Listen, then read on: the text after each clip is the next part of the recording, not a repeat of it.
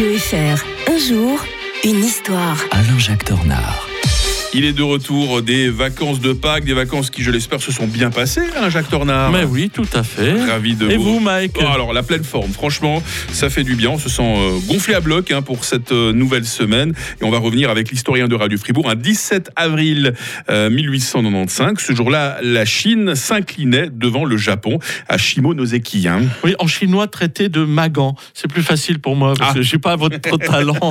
Alors, bien sûr, pour nos auditeurs, ils vont se dire oh là là, c'est quand même loin tout ça. C'est pas, c'est pas si, euh, peut-être pas si intéressant que ça. Ben si, parce que ça nous parle pour aujourd'hui.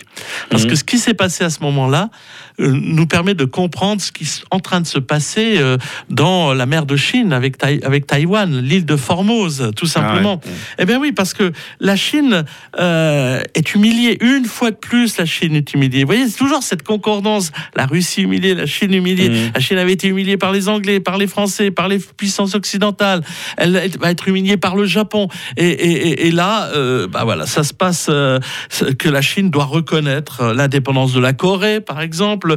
Elle verse une indemnité de guerre au Japon. Elle doit renoncer surtout à l'île de Taïwan à perpétuité. C'est Mhm. étonnant. On oublie que c'était censé être à perpétuité. C'est là-dessus.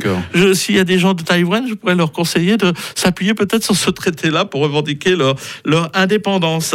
Euh, le- le- ça se passe pas très bien l'occupation euh, japonaise sur le début parce que c'est quand même des peuplades euh, plutôt chinoises qui habitent l'île de Formose. hein. L'île de Formose qui avait été découverte par les Portugais, c'est pour ça que ça s'appelle euh, aussi l'île de Formose. Et le 23 mai 1895, eh bien, euh, il y a euh, euh, des, combats qui se déroulent parce que c'est une jeune république qui a voulu quand même devenir indépendante. Vous voyez, c'est ça qui est intéressant. Mm. C'est comme si on parlait d'aujourd'hui. Cette jeune république, parce qu'entre temps, ils se sont émancipés de la Russie. Euh, avant l'arrivée des Japonais, ils se disent qu'on va être indépendant. Et euh, mais malheureusement, bien entendu, les troupes japonaises qui débarquent le 29 mai prennent Taipei, la, la- la capitale, qui est d'ailleurs la capitale actuelle de la République, euh, qui n'aura duré à l'époque que cinq mois. Donc elle n'a connu que cinq mois d'indépendance dans toute son existence, Taïwan. Mhm. Et euh, bon, la colonisation des Japonais, ça n'a pas été détendre, mais ils arrivent quand même à, à industrialiser le pays. C'est ainsi pour ça qu'elle va devenir cette grande puissance que nous connaissons euh, aujourd'hui. Euh, et l'élite taïwanaise finira par porter des costumes d'apparat ja- japonais. Et tout cela va durer jusqu'en 1945. Mais euh, le Japon va perdre la Seconde Guerre mondiale et donc va devoir restituer, c'est ainsi que ça a été perçu à l'époque, Taïwan à la Chine mais à la Mhm. Chine nationaliste, celle de Chiang Kai-shek. Alors quand Chiang Kai-shek va perdre la guerre civile en 1949, il va se réfugier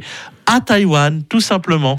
Et c'est pour cela que, à l'heure actuelle, Taïwan euh, se souvient qu'elle n'a pas été chinoise très longtemps, Mhm. et surtout qu'elle n'a pas appartenu à l'empire chinois non plus très longtemps, en tout cas sur les, les deux derniers siècles. D'où ces velléités d'indépendance euh, qui font euh, froid dans le dos pour le monde entier, parce que ça pourrait être le prochain point de fixation dans le monde et une, une autre guerre en perspective. Ouais, je vous avais dit que les vacances de Pâques avaient fait du bien à l'historien de Radio Fribourg. Il le verbe facile comme jamais. Euh, demain, on évoquera Jeanne d'Arc euh, canonisée euh, étonnamment sur le tard. Alain Jacques, très bonne journée. Bonne journée à tous.